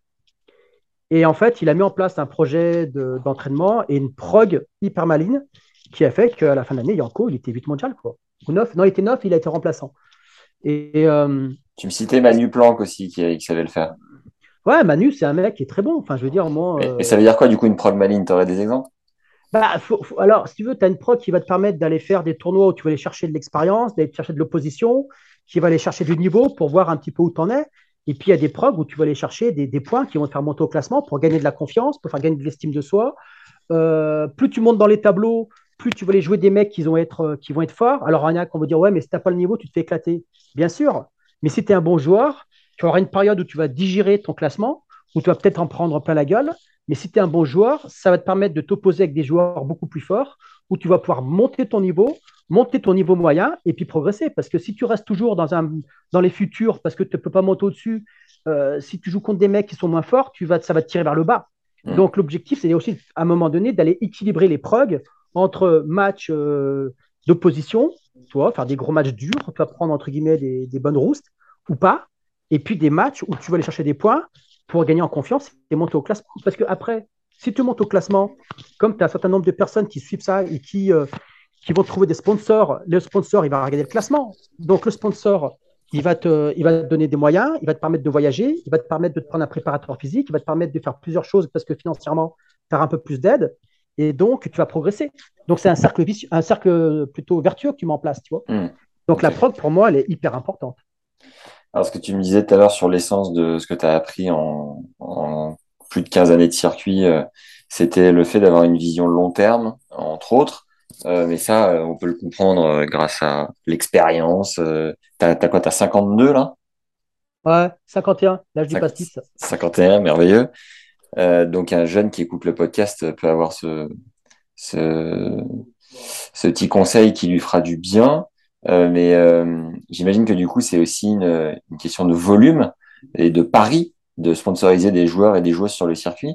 Tu dirais qu'il y a combien de joueurs et joueuses sponsorisé par, euh, on va dire, Technifil, parce que je précise que l'épisode n'est pas sponsorisé par la marque, mais tu dirais qu'il y en a combien en tout qui sont sponsorisés par la marque sur le circuit? Bah, Si tu prends Junior et Pro, c'est grosse, entre 150, 200, je sais pas, comme ça. Ouais, c'est énorme, c'est colossal, c'est fou. Et euh, ok, non, c'était juste une question euh, subsidiaire. Ah, bah, c'est sûr, hein, de toute façon, pour euh, espérer avoir euh, un résultat performant, pour avoir un dernier VDF, tu vas signer beaucoup, beaucoup de joueurs. Mais, mais si tu veux, moi, je ne perçois pas les autres comme des échecs. Tu vois, parce qu'à un moment donné, c'est des gens qui vont toujours rester dans l'écosystème du tennis, qui vont Mm. être des entraîneurs, qui vont être, qui vont travailler dans des fédérations, qui vont devenir directeurs de tournois et qui vont faire autre chose et qui, à un moment donné, vont toujours être là pour faire rayonner ta marque de toute manière. Hmm. Est-ce que tu peux nous parler de Edge que tu as rejoint il n'y a pas longtemps Ouais, ouais. et nous dire ce que tu fais pour eux? Alors écoute, Déjà, Edge- qui sont-ils? Et Qui que, fais- que fais-tu pour eux? Alors, Edge, Edge euh, encore une fois, toi, comme pour le tennis, concours circonstance, c'est un- une rencontre, tu vois. Euh, donc, je fais connaissance avec, euh, avec cette équipe, qui est une jeune agence qui est en fait gérée par des, des passionnés de tennis, hein, des, des tout fous de tennis, moi j'appelle ça, et qui, euh, ben, en fait, un petit peu font ce que Ivan voulait faire avec son agence, à savoir se dire, euh, aller chercher un certain nombre de jeunes athlètes, de les aider dans leur projet Ouais. en les finançant et en leur apportant un certain nombre de services et d'expertise qui vont leur, euh, les aider. Ouais. Et donc, ils avaient besoin de quelqu'un pour leur amener un peu de, une, de, de, de- structurer la partie un peu plus marketing, tu vois, et, et organisationnelle et stratégique. Euh, Puisqu'il y y a Fabrice que tu as interviewé là, sur, euh, sur la partie stat, qui lui est vraiment sur la partie purement sportive et analytics. Donc, euh, ça, c'est génial. Lasbar. La, la star. ouais. Et, Non, euh, Lasbar, Lasbar. Lasbar, Lasbar, oui, Lasbar, pardon. Et, et en fait, si tu veux, euh, l'idée, c'est effectivement de, de, de- de structurer ce- leur projet et d'aller, ben, encore une fois, amener un- de la valeur ajoutée à des, à des jeunes, quoi. Tu vois? Et euh, tu viens de rejoindre la structure. Comment tu te, comment tu te projettes au sein de cette agence? Ouf, euh, bah, écoute, déjà, la priorité, c'est qu'il y a un groupe de une dizaine de nénettes et puis quelques garçons. L'idée, si tu veux, c'est de se dire, euh, déjà, on va essayer d'accompagner ces gamins, pour moi, c'est des gamins, hein, 20 ans, c'est des gosses, le mieux possible, leur trouver des solutions pour qu'ils progressent le plus rapidement possible. Donc là, ça veut dire qu'on a un an pour faire le taf, pour essayer de voir un petit peu euh, dans un an où ils se trouveront, où elles se trouveront. Et puis à terme, si tu veux, c'est de pouvoir. euh, euh, L'idée, c'est pas vraiment faire de la quantité, c'est vraiment faire de la qualité, aller vraiment euh, développer un, réseau vraiment international sur des marchés clés, tu vois, parce qu'effectivement, il y a des marchés qui sont plus intéressants que d'autres, il faut se dire les choses. Euh, bah, les États-Unis, la France, le Japon, l'Angleterre, l'Allemagne, c'est là où le tennis compte. hein. L'Italie, ouais, ouais, bah, l'Italie aussi en ce moment. D'ailleurs, ils jouent plutôt pas mal en ce moment, les Italiens. l'Espagne. Euh. Ben, l'Espagne, elle est en train de se. au niveau- Alors, il y a des très très bons joueurs, mais le marché est en train de se faire marcher dessus par le paddle. Ouais. Donc, euh, économiquement, si tu veux aller chercher vraiment des, du business en Espagne, c'est un peu plus compliqué. Quoi. Ok. Mais néanmoins, pardon? Royaume-Uni? Ouais, Grande-Bretagne, gros, gros, gros marché, ouais. Ok. Mais surtout États-Unis, France, Japon. C'est là où ça joue au tennis. Quoi. Là, je t'ai coupé. Ouais. Tu m'entends? Ouais. Voilà. Et donc, du coup, euh, ouais, après, c'est d'arriver à structurer un, vrai projet et surtout de, de faire de la qualité. Tu vois, fait, il n'y a, a pas vocation pour faire de la, beaucoup de quantité, c'est de faire de la qualité et de prendre des projets qui sont, euh, bien sûr, sportivement très intéressants. Mais comme je te disais, et c'est pour ça que j'ai bien aimé ce projet, parce qu'encore une fois, moi, j'ai toujours fonctionné au, à l'humain, tu vois. J'ai toujours fonctionné à, à, comment on appelle ça, euh, tu vois, à cet- dans, cet état d'esprit- dans cet état d'esprit. Et d'avoir des gens qui sont foncièrement, enfin, tu les connais un petit peu, très humains dans leur approche, tu vois, euh, qui sont pas forcément des, des sauvageons et qui, qui font les choses bien, et à qui on va pouvoir faire de la qualité. Et on va Ouais. pouvoir bien travailler, c'est ça qui m'intéresse surtout. Quelles sont les erreurs que tu as pu faire euh, dans tes anciennes expériences professionnelles que tu auras à cœur de ne pas reproduire dans cette agence maintenant que tu es un homme mûr, tel un bon pastis? Ouais, je sais pas. Si, tu sais. Mm. Écoute, euh, je sais pas trop quoi te dire. Euh, non, en fait, moi je pense que de toute façon, il faut toujours être soi-même. Et donc, c'est euh, c'est faire les choses comme tu le sens, les faire sérieusement. Et de toute façon, dans ce milieu-là, pour durer, il faut être soi-même. Si tu commences à faire un peu du, euh, du fake ou, ou jouer un rôle, tu es vite démasqué. Quoi. Donc, il faut être, je pense qu'il faut être surtout. Ouais, faut, toi, Fabrice, si j'ai dû te dire, il faut être gentil, euh, disponible, euh, rester à sa place, sérieux, travailler, euh, avoir une, vie familiale stable parce que tu voyages beaucoup, donc c'est quand même pas simple pour la famille. Et puis, puis voilà, et puis non, rester soi-même, bosser, et puis faire les choses comme tu le sens, et puis être toujours dans, le collaboratif. Moi, je suis, très- je suis beaucoup dans le collaboratif. Travailler, tu vois, avec les autres personnes, écouter, écouter ce que disent les gens surtout. Ok. Ouais. J'imagine que s'il y a un jeune euh, qui est en licence ou master de management du sport, tu leur dirais un peu tous ces trucs-là. Mais euh, est-ce qu'il y a un truc à ajouter euh, sur un gars qui rêve de faire ces métiers-là dans le sponsoring, le marketing, dans le tennis ou le sport en règle générale, tu lui dirais quoi? Il faut se créer son réseau dès que possible. C'est tout, tout un milieu de réseau. Tu n'as hmm. pas de réseau, tu n'as aucune chance de rentrer. Donc le réseau, ça commence à se créer par des petits jobs. Moi, j'ai commencé, toi, finalement, euh, parce que euh, j'étais élu au comité du Rhône de tennis, et si j'avais pas été élu au comité du Rhône de tennis, j'aurais pas rencontré les gens de majeur, et ainsi de suite. Donc ça veut dire qu'il faut faire du bénévolat, il faut aller, il faut. Moi, j'ai travaillé comme tous les gens euh, chez Decathlon quand j'étais étudiant. J'ai travaillé au rayon tennis de Decat, j'ai appris à accorder, j'ai rencontré des gens, j'ai créé mon réseau, j'ai fait la connaissance de Gilles Moreton, etc., etc. Quand j'étais gamin, parce que je travaillais au Grand Prix de tennis de Lyon comme comme petite main. Donc petit à petit, j'ai créé mon réseau et puis c'est comme ça que ça marche parce que aujourd'hui, tous les gamins, ils ont tous bac plus 5. Entre un bac plus 5 et un autre bac plus 5, c'est quoi qui fera la diff? Hmm. C'est les connaissances. Ouais. Est-ce qu'il y a un truc sur ce milieu, ton milieu, le marketing dans le tennis, le sponsoring, euh, qu'on n'a pas abordé et qui serait intéressant de, sur lequel de dire un mot pour terminer? Non, non, écoute, euh, en fait, c'est un, un, métier passion, hein, donc euh, il n'y a pas de c'est un métier passion, mais qui coûte beaucoup parce que tu es, jamais, es très rarement chez toi, donc il faut être capable de voyager et de laisser la famille à la maison. Donc ça, c'est quelque chose qu'il faut bien aussi avoir en tête. C'est pas que, que des, avantages, on va dire. Il n'y a pas que des paillettes. Non, écoute, non, non, c'est euh, c'est intéressant. C'est une petite famille, on se connaît tous dans ce milieu-là. Et, et, si tu veux, euh, toi, on parlait de Philippe de euh, c'est un copain, on, on s'appelle quand on peut. Il y a plein de gens avec qui je discute, que je retrouve, des anciens agents, des, des marques, tu vois. Euh, donc, euh, c'est un petit milieu. tu fais la bringue euh, sur, le, sur le circuit? Non, pas trop, en fait, pas trop. D'ailleurs, bon, j'ai fait deux, trois soirées quand même, mais pas tant que ça, parce qu'en fait, il y a un truc, ah oui, alors ça, c'est un truc que les gens ont du mal à comprendre, c'est quand tu vas passer la journée à l'Open d'Australie, tu passes toute la journée au bord du cours à te faire retirer par 35 degrés, le soir, tu n'as qu'une envie, c'est prendre une douche et coucher. tu es, complètement rôti au sens propre, comme, comme figuré du terme. Quoi. Ouais. Tu, tu prends le temps d'aller visiter un peu les villes quand même? Ouais, ouais, ouais, ouais, ouais, bien sûr. Ah bien sûr. Bon, pour terminer, j'ai quelques questions de fin qui sont communes à toutes les interviews. Euh, le concert le plus ouf que tu as vu dans ta vie Un concert? Ouais. Ah, j'ai fait les Red Hot au, enfin, au mois de juillet, là. Et c'est le, le plus ouf de ta vie? Ben, ouf, non, mais je n'ai pas fait des masses des concerts. Donc, euh, j'étais avec mon fils. C'était un moment de partage. Mon fils est un fou de rock. Et je me retrouvais avec mon gamin qui a 16 ans euh, devant euh, ce bon vieux John à la guitare. C'était quand même assez. C'était un bon kiff qu'on s'est fait tous les deux. Si j'ai fait les Stones à Lyon, pas mal. Les papis étaient encore là. Putain, le, le, les anciens, ils sont, ils sont pas mal mais après, euh, fou. Euh, ah, si, si, un concert complètement débile. Ils sont derrière, ils sont tous morts. Morphine, au Transborder à Lyon, pour, ça, pour les Lyonnais, ça leur parlera. Ils, sont tous morts d'overdose, les mecs. Génial. Le, ton film référence, un seul, serait lequel? La soupe aux choux, 88. non, non, euh, film référence, qu'est-ce que j'ai? Un film qui m'a que j'aime bien. Oh, c'est des trucs un peu bateaux, mais. Euh, oh, bah, les Star Wars, ça, ça, a bercé toute ma jeunesse, les Star Wars. Ok. Euh, un, livre que tu recommanderais? Putain, je ne lis pas. Zéro? Je dis pas. Non. Euh... Pif Gadget?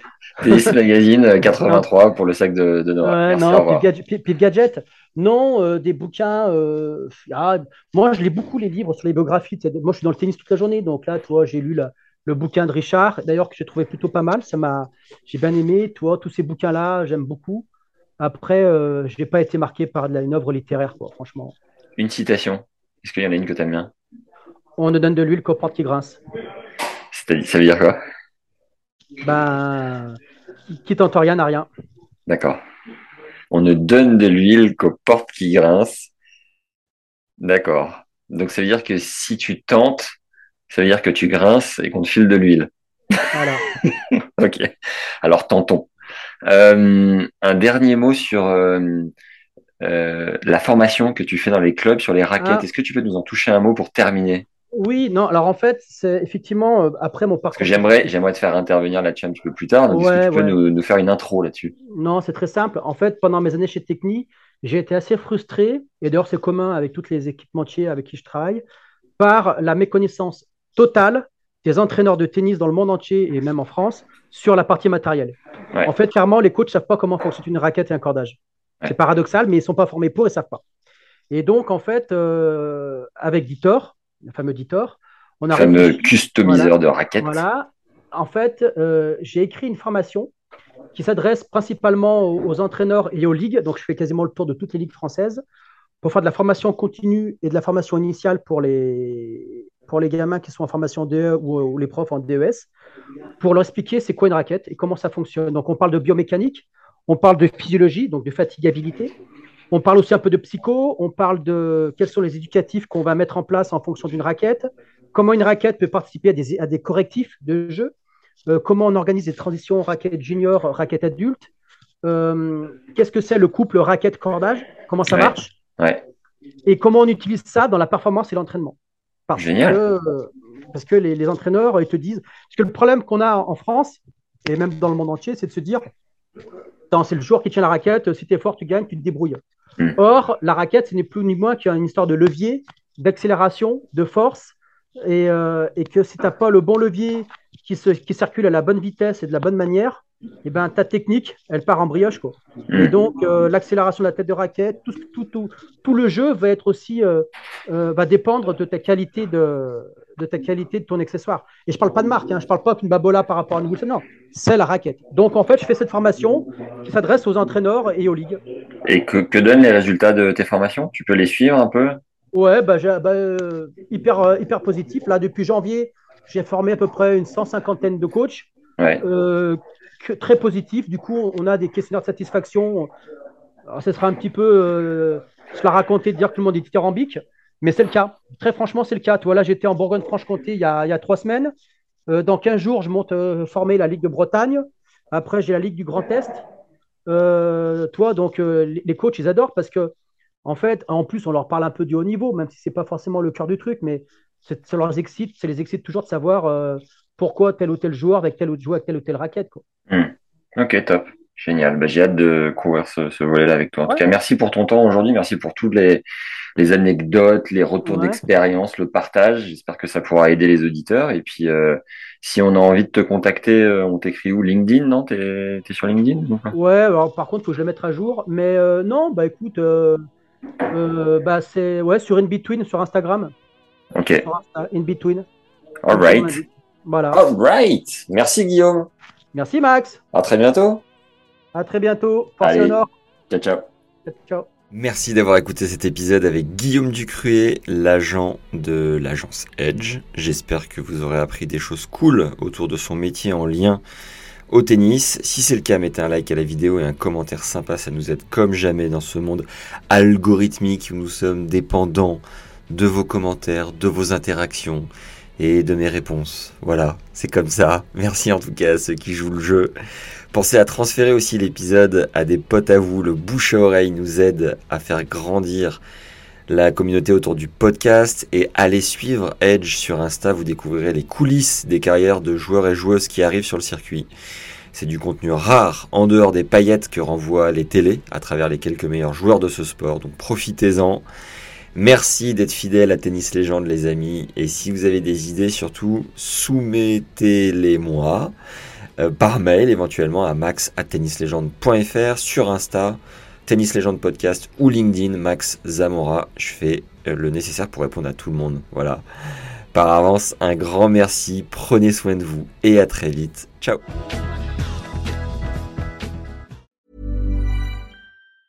Normally, being a little extra can be a bit much, but when it comes to healthcare, it pays to be extra.